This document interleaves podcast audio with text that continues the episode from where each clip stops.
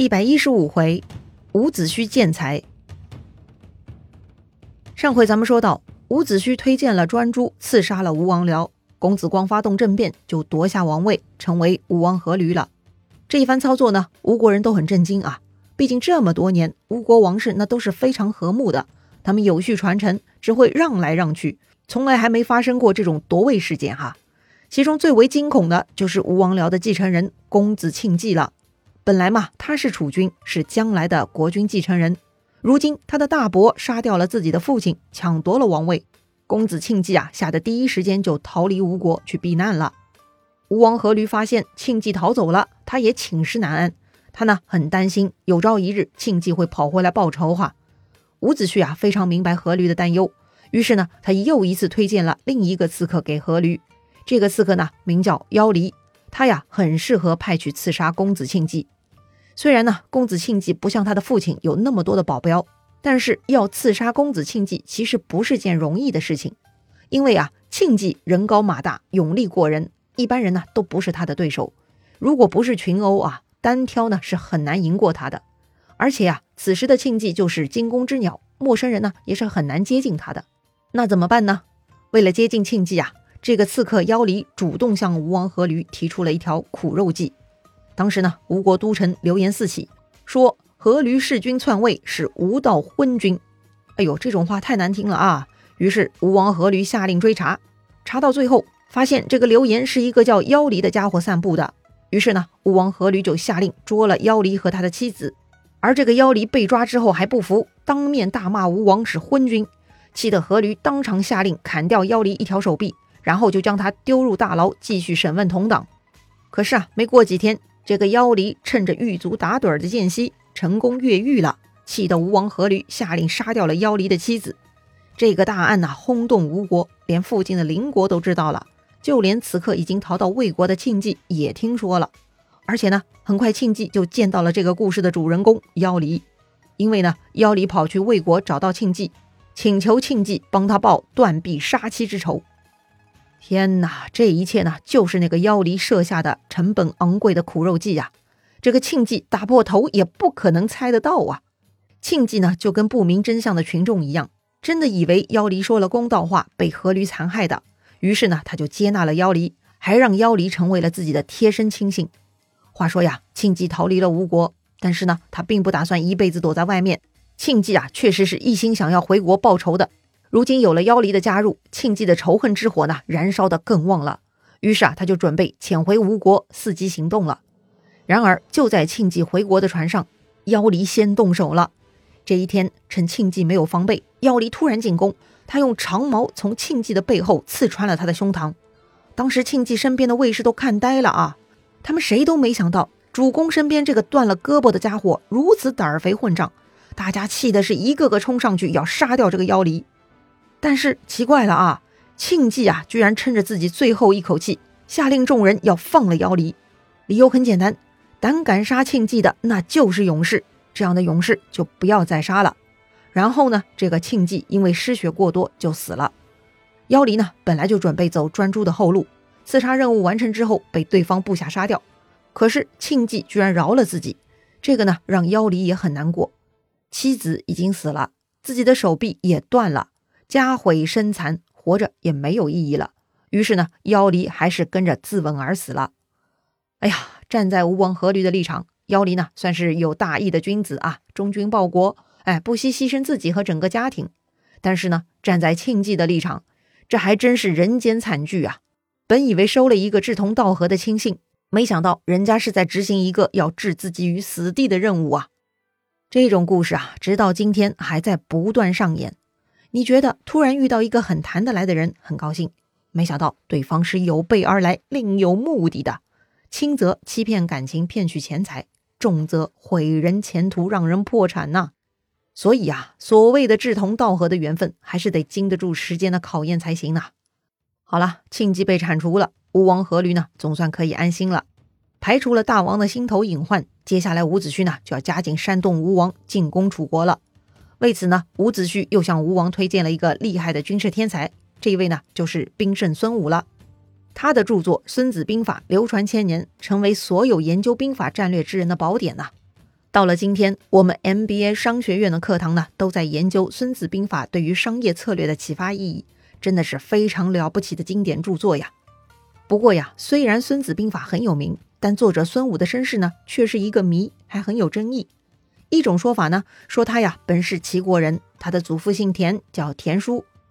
田叔就是当年那个从陈国跑去投奔齐桓公的那位陈国公子田完的后代。田叔因为有战功，被封在乐安这个地方，并且呢被齐国国君赐姓为孙。从此啊，田叔就变成孙叔，所以他的子孙就跟着姓孙了。不过呀，这个说法呢是有疑点的，因为啊，如果孙武出生在齐国田氏这样一个很有前途的家族，那么他为什么要离开齐国而跑去吴国呢？应该继续在齐国发挥才合理嘛。而且呢，之后吴国跟齐国对战，孙武对齐国那是毫不留情。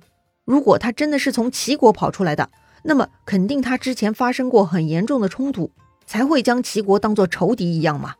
可是呢，这方面的史料却找不到，所以啊，就有另外一种说法，说孙武的祖上呢其实是来自那个比较弱的魏国，因为魏国内乱，孙武家族被迫离开了魏国，正好孙武的父亲当时出使齐国，所以呢，他们就留在齐国了。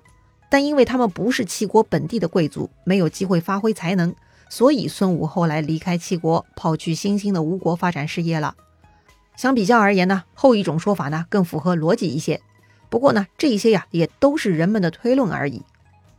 当然了，咱们也不必纠结孙武的出身，反正知道这个孙武呢是从齐国跑到吴国的，这一点呢是没有争议的啊。话说孙武来到吴国，他跟伍子胥呢是一见如故，交上了朋友。伍子胥啊，通过跟孙武的交流，发现孙武那简直就是军事奇才，于是就将他推荐给吴王阖闾了。哎，这一下简直就是如虎添翼呀！熟悉《孙子兵法》的朋友都知道，孙子啊，在战略上讲究的是最低成本取得胜利，也就是不战而屈人之兵；而在战术上呢，孙子重视奇谋。哎，兵者诡道也。哎，他最擅长的就是声东击西，出其不意。《三国演义》里头。诸葛亮啊，就把《孙子兵法》这条虚虚实实的策略玩的是非常溜，经常把敌人耍的是团团转呐。《孙子兵法》很厉害，但是呢，也是需要通过实践来加强的。吴国呢，就是孙子的试验田了。《左传》记录，吴王阖闾七年，吴国呢就成功的对楚国打了漂亮的一仗。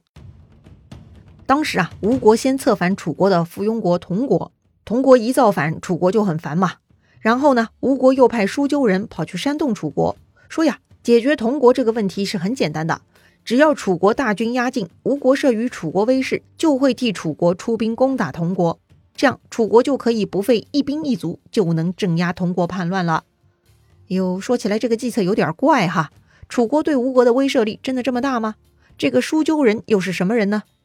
其实啊，这个舒鸠本来也是个小国家，舒呢是舒服的舒，鸠是斑鸠的鸠，这个国家还真稀罕呢。四十多年前，在楚康王的时候，这个舒鸠国被楚国给灭掉了。被灭国之后，舒鸠国人呢，怀着对楚国的仇恨，很多就跑去吴国了。只不过舒鸠太弱小，楚国人呢也不把他们放眼里。哎，你们爱往哪儿去就往哪儿去吧。话说呢，此时的楚王是楚昭王，也就是楚平王跟秦国公主孟嬴生的儿子啊。他的大哥太子建客死他乡，他作为最得宠的儿子呢，就顺利继位了。楚昭王上台之后，楚国呢已经被吴国骚扰到不行了。在孙武的策划下，吴国是屡屡骚扰楚国，搞得楚国呢一直是疲于奔命。不过呢，也就是因为吴国只是骚扰，不动真格的，所以呢，楚国也觉得吴国其实是实力不足的。因此呢，舒鸠人跑过来的话呢，楚国人还真的就相信了。当然了，楚国也不是全信啊。当时楚国令尹叫囊瓦，他发现吴国人的战船在豫章啊，这个豫章呢，也就是在今天的南昌啊。于是囊瓦就兵分两路，主力呢杀向豫章，另一路由楚国公子凡带领，他们准备经过朝地进攻同国。没想到吴国这边早做安排了，豫章的吴军是以逸待劳，给楚军迎头痛击；而朝地呢又埋伏了大量的吴军，直接就夺下楚国朝地，抓捕了楚国公子凡。楚国的损失是非常惨重啊！哎，这一些呢就是孙武的杰作了。在此之前，各国作战呢都是约定日期、约定地点的。甚至还有像宋襄公那样，要等对方全部准备好了才开战的，哎，那是绅士的不要不要的呀。而如今这种神出鬼没、不按常理出牌，那就是孙武的发挥了。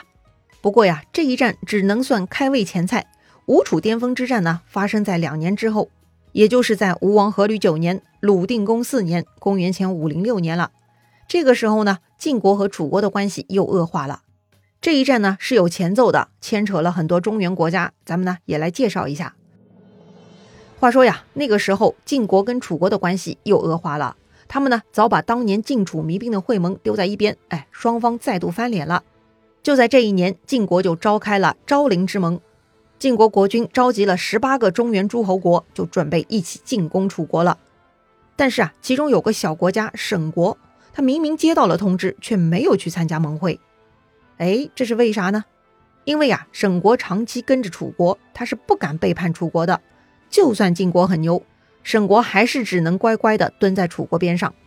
哎呀，这种小角色嘛，其实真的很悲催啊。他们哪有选择的权利嘛？哎，晋楚都是大佬，谁的话都得听。只抱着其中一条大腿，那个后果是很严重的。果然，晋国就下令让蔡国出兵教训沈国。没想到沈国不经打哈，一下子居然被蔡国给灭掉了。可是蔡国怎么这么听晋国的话呀？这个蔡国不是也应该归附楚国才对的吗？蔡国曾经被楚国灭掉，后来又被楚国复国，哎，这样的关系难道这么容易断裂吗？他们之间又发生什么事情了呢？精彩故事啊，下一回咱们接着聊。